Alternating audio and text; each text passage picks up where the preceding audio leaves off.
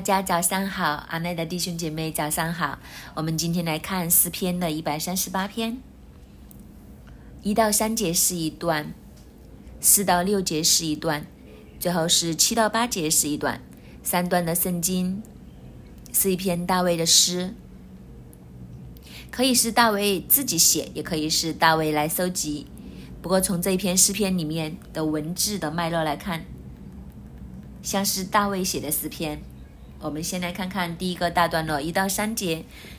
我要一心称谢你，在诸神面前歌颂你。我要向你的圣殿下拜，为你的慈爱和诚实称赞你的名。因你使你的话显为大，过于你所应许的。我呼求的日子，你就应允我，鼓励我，使我心里有能力。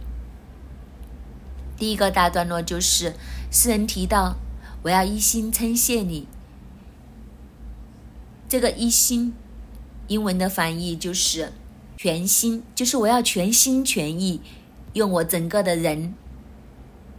这个全心所包括的是整个人的逼引我要让我整个人的被造的这个整体，一个所有的本质，来呈现我的神，会将这个歌颂带到神的面前来赞美神。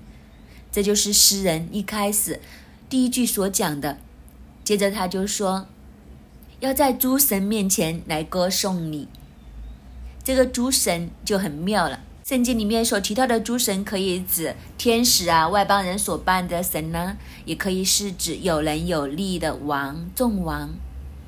所以我觉得这篇的诗篇，这里更加像是讲到那些王，在列王的面前。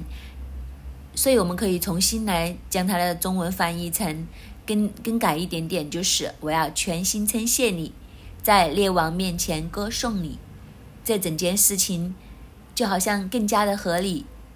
神在这里提到，我要全心用尽我的一切来歌颂神，来称谢神，要在列王的面前唱出这个赞美的诗歌。所以他写这一篇的诗篇，这一篇的诗篇。就是他要在列王的面前来赞美神的诗歌，所以这首歌他要在列王的面前唱出来，并且是用他的全心，用他整个人的 being，他的 being 可能就是敬拜，就是赞美，所以他用他的 being，在这列王的面前唱出这一首歌。他说：“我要向你的圣殿下拜。”这个圣殿所指的就是会幕。我要在你的会幕面前下拜。会幕就是象征神同在的地方，所以他要朝向这个会幕，朝向神所同在的地方来下拜、来敬拜。他说：“因你的慈爱和诚实，赞美你的名。”他要来歌颂神，在列王面前，要在列王的面前，向着会幕、向着神的方向来下拜，并且唱起这一首的赞美歌、赞美诗，因为神的慈爱和诚实。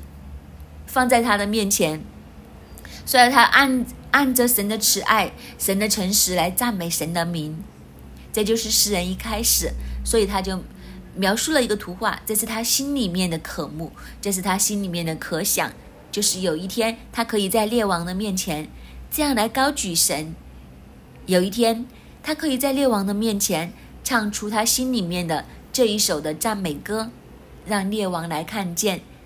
看见神慈爱，看见神诚实的名，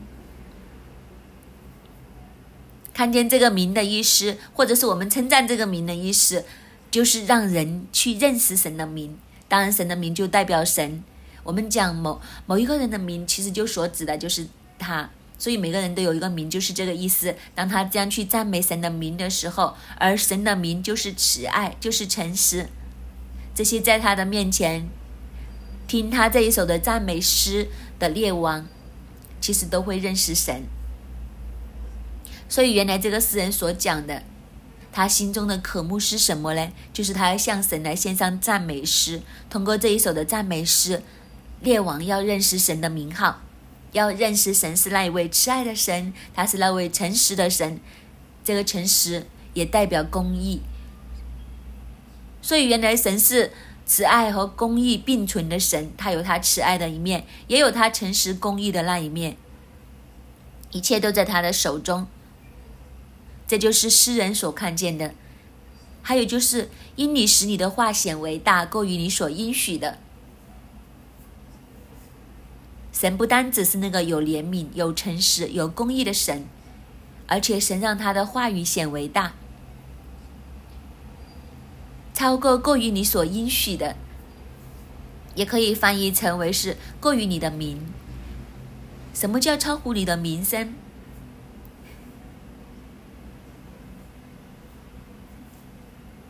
如果我们做了一些事情，我们的名就会被传出去呀。比如娱乐圈的人就很需要他们的名声被传出去，他越红，他的名就越多人知道。这些的名声传出去的时候，不单只是传一个名这么简单，一定会加一些东西。比如说会加某某明星，他后面应该还有一堆的东西来形容他的名字。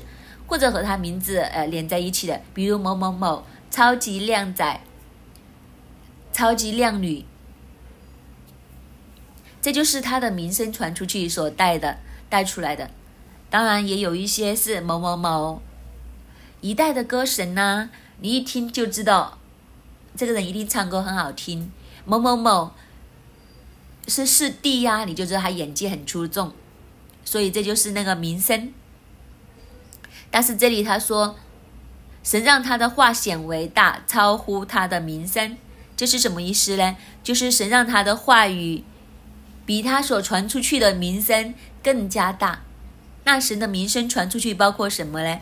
比如就是神是那位蛮有能力的神，神是那位蛮有能力的神，但神的话语比这个传出去的名更加的大，就是说神的话语。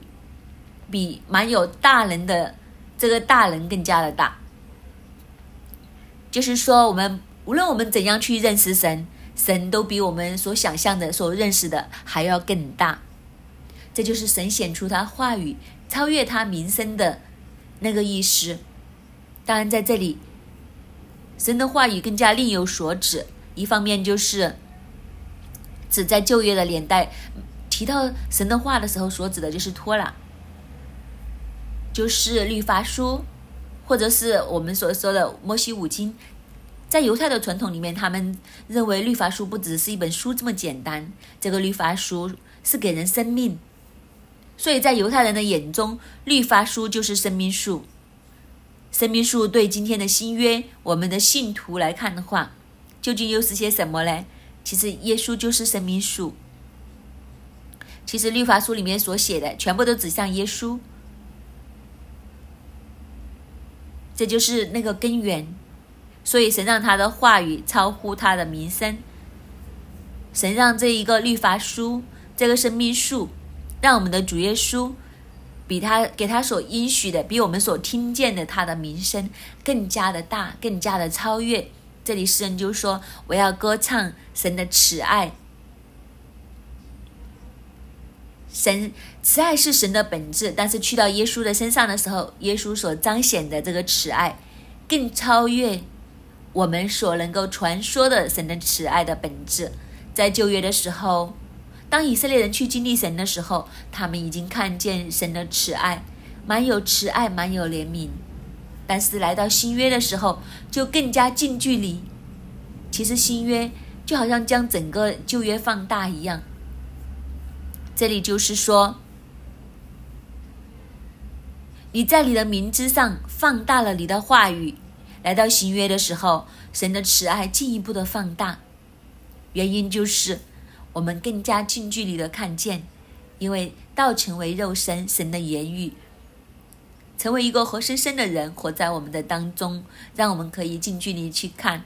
当有一些东西可以近距离看的，就是放不只只是放大这么简单。你看见某个人在远处的时候，他会很小；你一直走近的时候，他就一直放大放大。所以，因为神和我们越来越近，道成了肉身，住在我们当中，所以充充满满有真理有荣光。我们因为这样近距离的能接触到成为肉身的主，所以神的话语就好像放大了一样，神的慈爱放大了。神的慈爱放大，具体到一个地步，因为十字架，我们看得更加清晰。神竟然降世为人，受羞辱、受鞭伤，为我们的罪被钉在十字架上。所以神的话语是不是变得更加放大，在我们的面前，甚至超乎我们对神的认知？道成肉身，带来拯救，这是一个非常。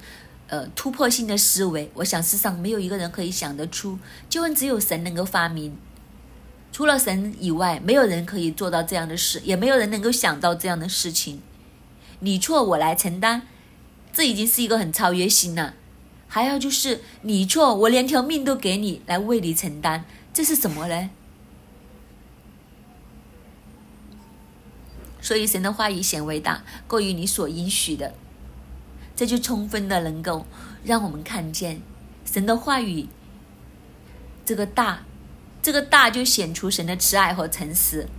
所以第三节回应的说：“我呼求的日子，你就应允我，鼓励我，使你使我心里有能力。”其实救恩未来之前，人就是不断的在这里呼求，甚至万物都在叹息，等待救恩的出现。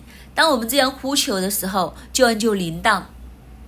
当然，看这篇诗篇里面，作者所写的救恩，他没有去到那么远。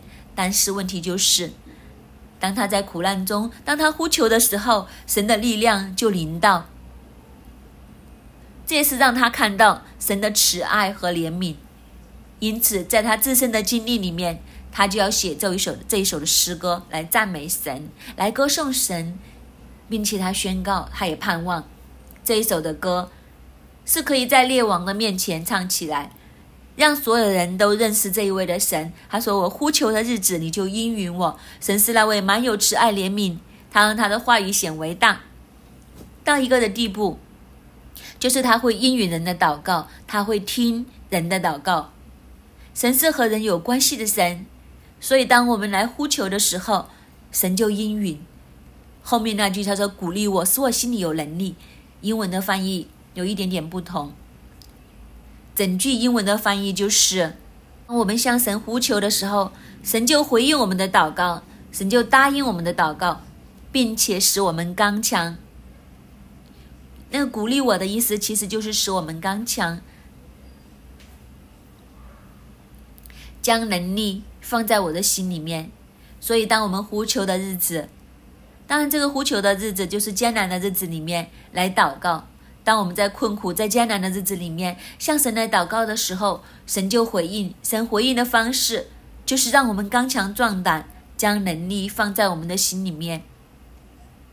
所以，原来诗人经历了一个这样的经历，就是当他在患难当中呼求神的时候，神亲自将能力放在他的心中，于是他就可以刚强壮胆。可以胜过一切的恐惧、忧虑等等。所以，在这个经历里面，他要将它写成一首的诗歌，来歌颂神的慈爱、怜悯，还有神的能力。这就是一到三节所表达的这一个信息，也是诗人要写这一篇的诗篇，他要来歌颂神的原因，那个出处。我们再看第二段四到六节。其实四到六节，一到三是引言，四到六节就是将这个信息再深化。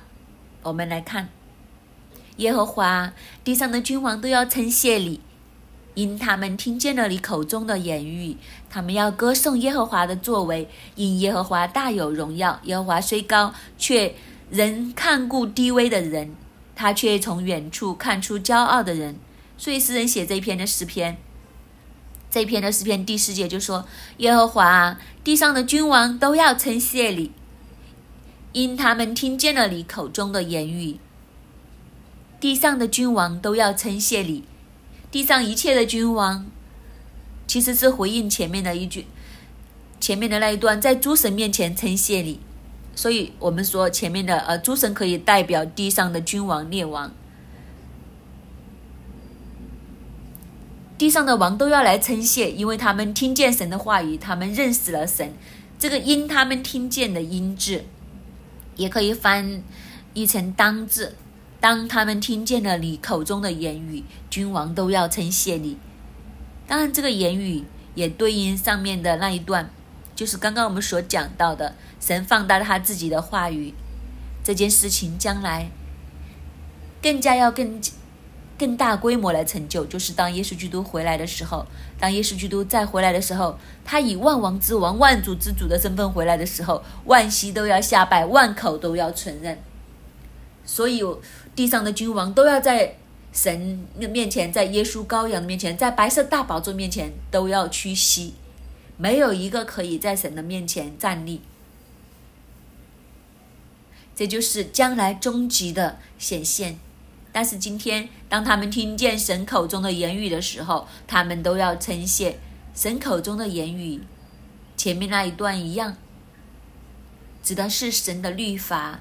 所以这些的君王，当他们真真正正听见神的律法的时候，其实他们都要认识神，他们都要来称谢神，因为神口中的言语是有生命、有能力的。当然，律法的经义就是实践。所以地上的君王，当他们听见实践的时候，他们就要来称谢。实践对于所有人都适用。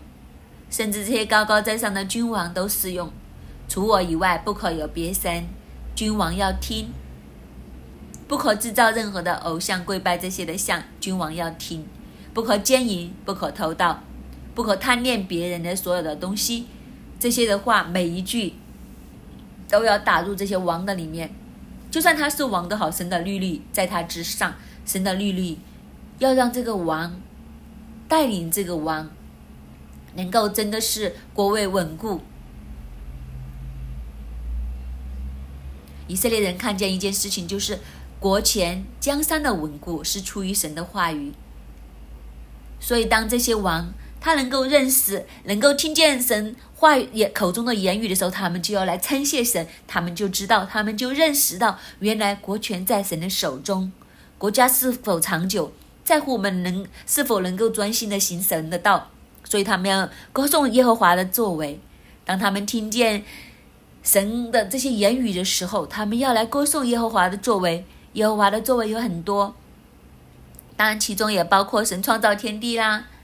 所以这些王在神的面前根本就没有办法骄傲。神创造天地，今天你手中所管理的一切其实是神所造的。你还有什么所讲的？原来在王之上还有一个王。所以我们的神是万王之王，就是这个意思。所以他们要歌颂耶和华的作为，因为耶和华大有荣耀。就是当你能够认识神的话语的时候，你就看见神的荣耀与能力。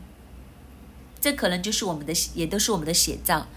呃，有没有发现，我们没有信主之前，我们真的会站在一个比较骄傲的位置，像我们信神，神就会很开心。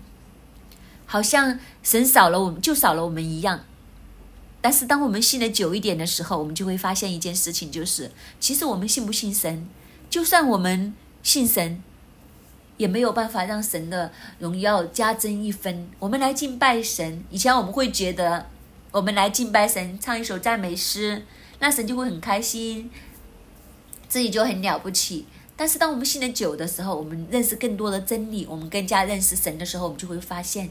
其实神根本就不需要这些，就等于我们用数学来数学来解释无限大。我们知道什么叫无限大？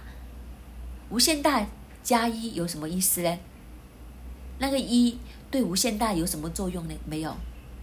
无限大加十亿都没有都没有意思，因为它本来就是无限大。你加十亿对它来讲。就等于在太平洋里面加一滴水，这个太平洋会不会满一些多一些？那一滴水根本一点作用都没有。所以，我们对神的赞美，我们对神的敬拜，是不是可以加添神的荣耀呢？其实不会。但是问题就是，当我们这样敬拜，我们这样赞美，我们和神有关系。当我们和神有关系的时候，神的无限大就会临到我们。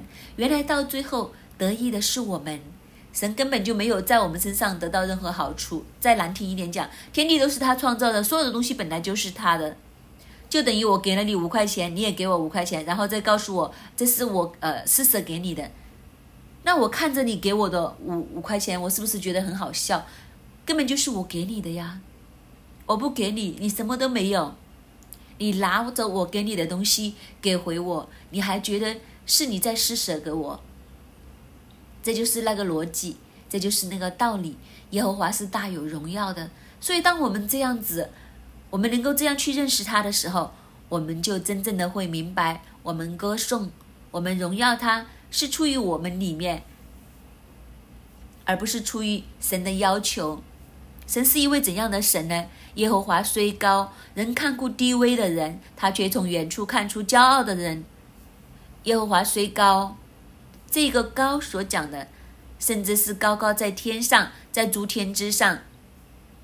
神不是那个在地上的神，神是那个在天上的神，他高于地上的一切。神是这样高高在上的，但是他看顾低微的人。这里的低微的人。所指的是在他面前谦卑的人。原来，当我们在神的面前谦卑的时候，神看着你，神就看顾你。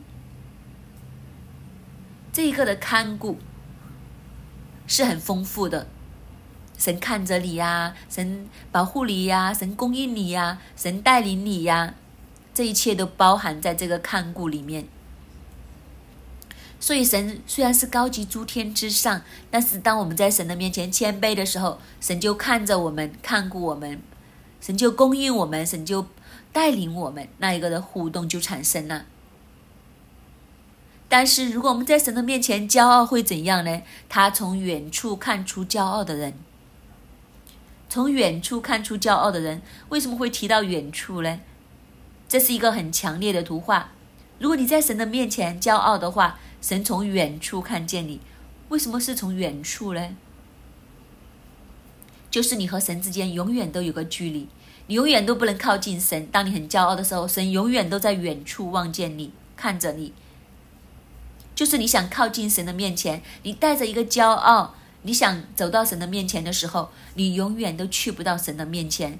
神永远对你来讲都是遥远的望着你，你怎么走都都。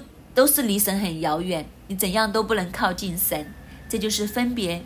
原来我们在神的面前谦卑的时候，神就靠近我们，就是那一句话：耶和华靠近伤心的人，耶和华靠近谦卑的人，但是他抵挡骄傲的人，就好像有一个无形的能力将骄傲的人推开。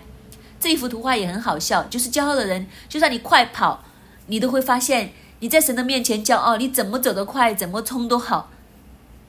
你永远都去不到那里，你永远都靠近不了神。你怎么跑得好，神都是和你很遥远。这就是那个问题。所以，我们真的不要走骄傲的路。我们在神的面前要谦卑。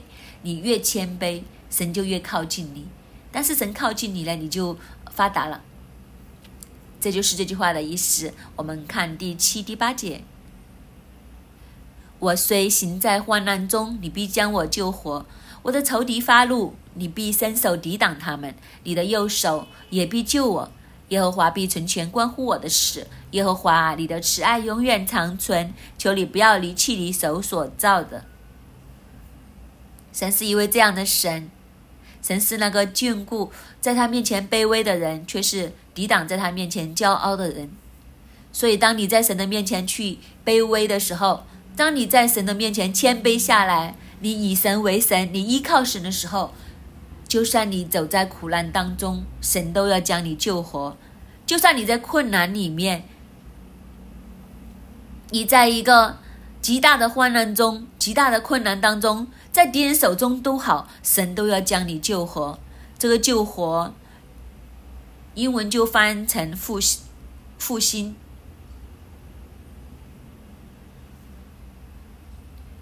我虽然行在患难中，但是你使我复兴。你使我复兴。我虽然在困难当中，我虽然在艰难的岁月里面，但是神，你必定让我复兴起来。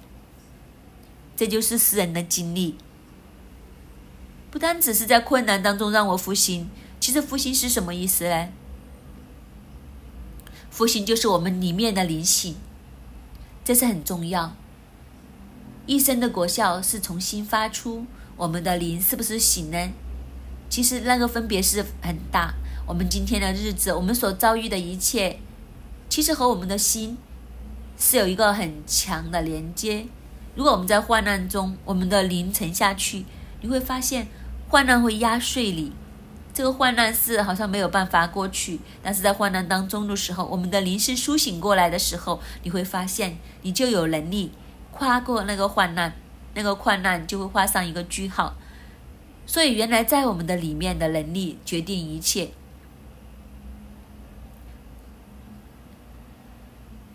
我们在我们的患难里面，我们的灵是刚强的话，我们就胜过我们的患难，患难就要止住，就要过去。但是如果我们的心里面是发晕的，我们的灵是没有能力的，这个患难就胜过我们，那我们就不知道什么时候才能胜过。这一切都是在我们的里面来决定，所以在患难中的时候，神要出手，让我们复兴。这个复兴起来的时候，这些的患难就要退去，甚至在仇敌发怒的时候，神要伸手抵挡他们。这个伸手抵挡，就是神要用他的手来介入。神会原来神会介入在我们的生命里面，当敌人来攻击我们，当我们的敌人这样来抵挡我们的时候，向我们发怒的时候。要对我们不利的时候，神是会用他的手来介入。神的手是蛮有能力，神的手可以铺张天地。所以当神这样介入的时候，我们就什么都不用害怕，什么都不用害怕。神会亲自的在我们的生命当中和我们一起同行。这就是世人所看见的。他说：“耶和华必成全关乎我的事，耶和华必成全关乎我的事。”这关乎我的事是什么呢？是和我有关的事。其实这个意思所指的就是，耶和华必定成全在我身上的旨意，在我身上的命定，在我身上神给我的呼召，神给我的呼召，给我的命定必定会成就。这就是世人所看见的，因为神是那个顾念谦卑人的，所以我们在神的面前，只要我们谦卑下来，依靠神。我们遇到敌人，神会介入；我们在困苦中的时候，神使我们复兴。神做这一切的目的是要存全他在我们身上的命定，成全神在我们身上的旨意，让我们可以达成。很多人都喜欢讲的一句：“使命在身，就百毒不侵。”当我们有神的使命在我们身上的时候，一定会成就，因为神一定会帮助。不过问题就是，我们首先要紧紧的抓住神的使命。所以神的使命，神给你的呼召，神给你的恩召在哪里的时候，你就要向着那个地方走上去。然后你所需要的复兴，你所需要心里面刚强的能力，各样的东西，神都会加给你，甚至神一定会出手介入在你的生命当中。不过问题是什么呢？大部分的时间我们都不是向着这个呼召、这个命定走，我们喜欢走世界的路，我们喜欢走一下情欲的路，我们喜欢走一些让自己心生舒畅的路。所以当我们不是向着这个方向，不是向着这个标杆走的时候，我们偏离了我们的航道，走世界的路，走一下享乐的路，走一下情欲的路的时候，你就会发现，患难就临到，困难就临到。但是如果我们反而是走神要我们走的命定的时候，就算有患难，心里面复兴的力量会起来；就算有困难，就就算是有敌人，神都会伸手介入。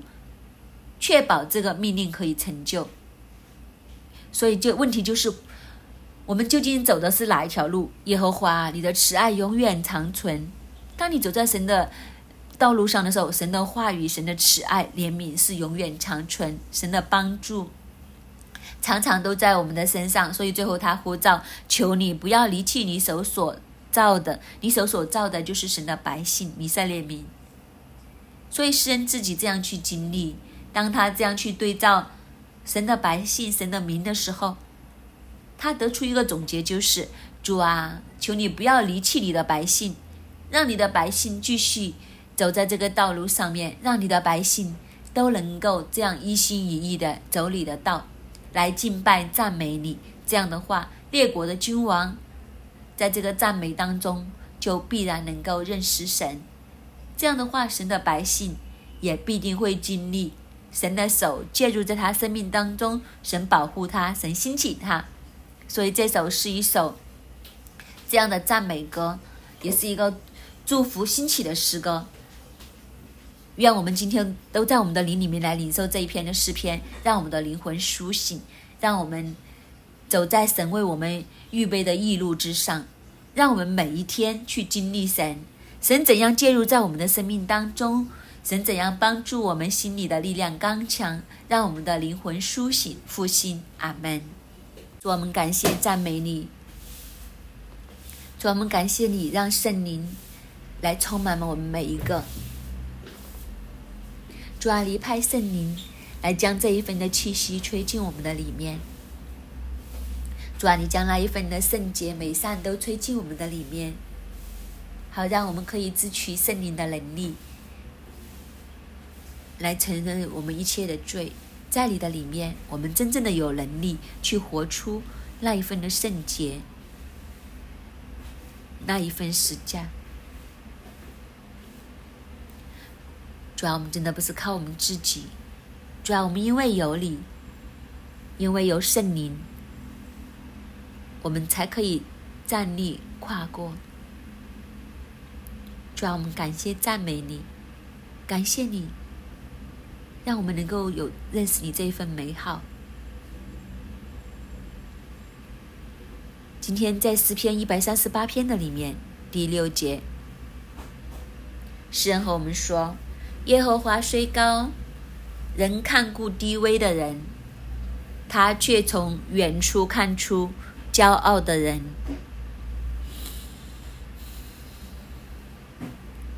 神说：“他愿意去亲近谦卑的人，抵挡骄傲的人。今天在我们的里面，我们是不是都有一份的骄傲嘞？在我们的里面，我们是不是都很容易看自己为大嘞？我们会不会很容易因为骄傲？”看自己，甚至高过于神呢，好不好？这一刻，我们都安静，在我们深处的位置，我们一同来开声，为自己来祷告。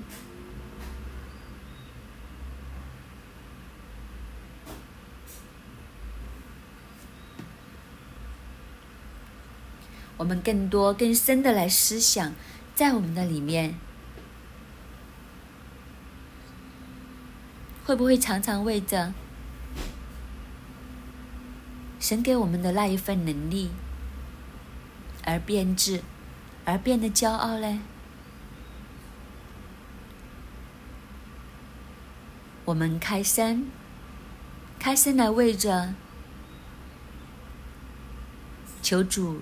拿去我们这一份的骄傲，也为自己来祷告。主啊，你今天告诉我们，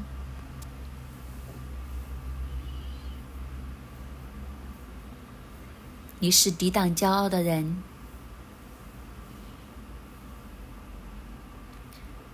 骄傲是拦阻我们来到你面前来感恩的。主啊，求你差派圣灵来帮助我们每一个。拿走我们里面的那一份骄傲，调整我们的眼光，调整我们的眼光，重新来转向你。我们要尊你为大，我们不是尊自己为大。主要求你更多，让我们谦卑下来，让我们谦卑俯伏在你的里面。拿走我们一切的埋怨，拿走我们一切的骄傲，主啊，求你更多更多来帮助我们每一个。我们愿意在你的里面降服下来，愿意在你的里面谦卑下来。主啊，求你更多、更多的帮助我们每一个。接下来，我们都为着列国都可以放下他们每一个看自己为大的那一份的骄傲。我们在苏醒四十天的祷告会里面，神开启了我们属灵的眼睛。也都让我们看见神在列国里面的心意，神你在列国里面的作为，好不好？我们都一起来为着列国，可以放下他们自己那一份的骄傲，可以来认识神，好让列国都有神的那一份气息在里面的时候。属天的那一份和平、和睦，就可以带到列国的里面，就可以带到中东的里面，就可以带到阿拉伯国家里面。这才是神的心意，好不好？我们一同的来为着列国，都来摆上极大的祷告，可让他们可以都可以放下自己，不是只看自己的利益，他们更多的是可以做。生命树的眼光，来和睦相处。我们一同的来开声，为着列国来祷告。我们感谢赞美你，你爱我们每一个，你也爱列国每一个的掌权的人。求主，你将你那一份属神的样式。临到在列国列王的里面，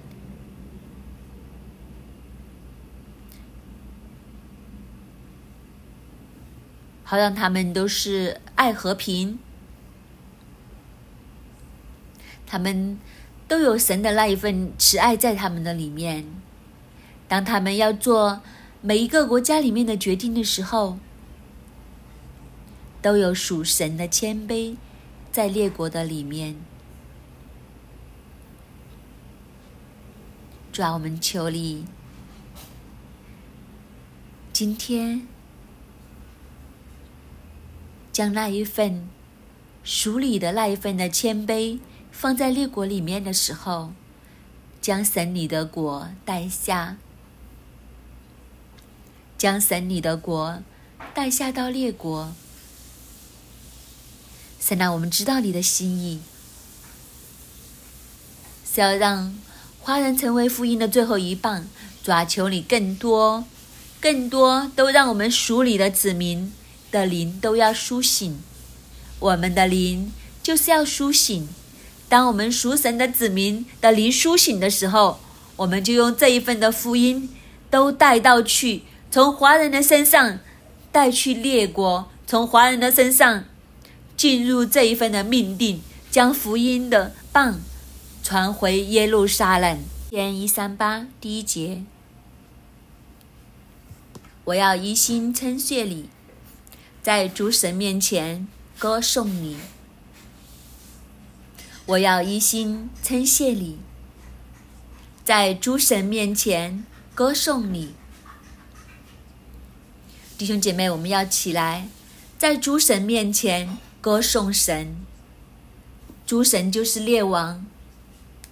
愿神帮助我们，愿我们可以这样来歌颂神，叫我们头头上的、身边的一切的权柄都能够认识神。求神帮助我们，让我们可以对我们的权柄来为神做见证，将神的福音传给他们，以致他们都能够认识神。这个是不容易，但是神必定帮助我们。这是诗人心里面的梦想，但愿他都成为我们每一个人心里面的那一个负担，那一个命定和意向。我们一起来祷告，主耶稣，求你帮助我们。今天是五旬节，主啊，愿你的圣灵降临在我们的身上，主啊，你来充满我们的心，主啊，让我们能够全心的来称谢赞美你。让我们有能力站在君王的面前来歌颂你，以致到君王都能够向你下跪，以致君王都能够认识你。主啊，求你使用我们，恩高我们。主啊，让我们得着权柄的心，让他们都能够在我们的身上看见神的柔美，让我们成为你的器皿，你手中的弓，你知道人在我们身上。能够看见你的作为而归向你，主求你帮助我们听我们的祷告，奉主耶稣基督的名，阿门。感谢主，我们今天的晨祷就到这里，愿主祝福大家。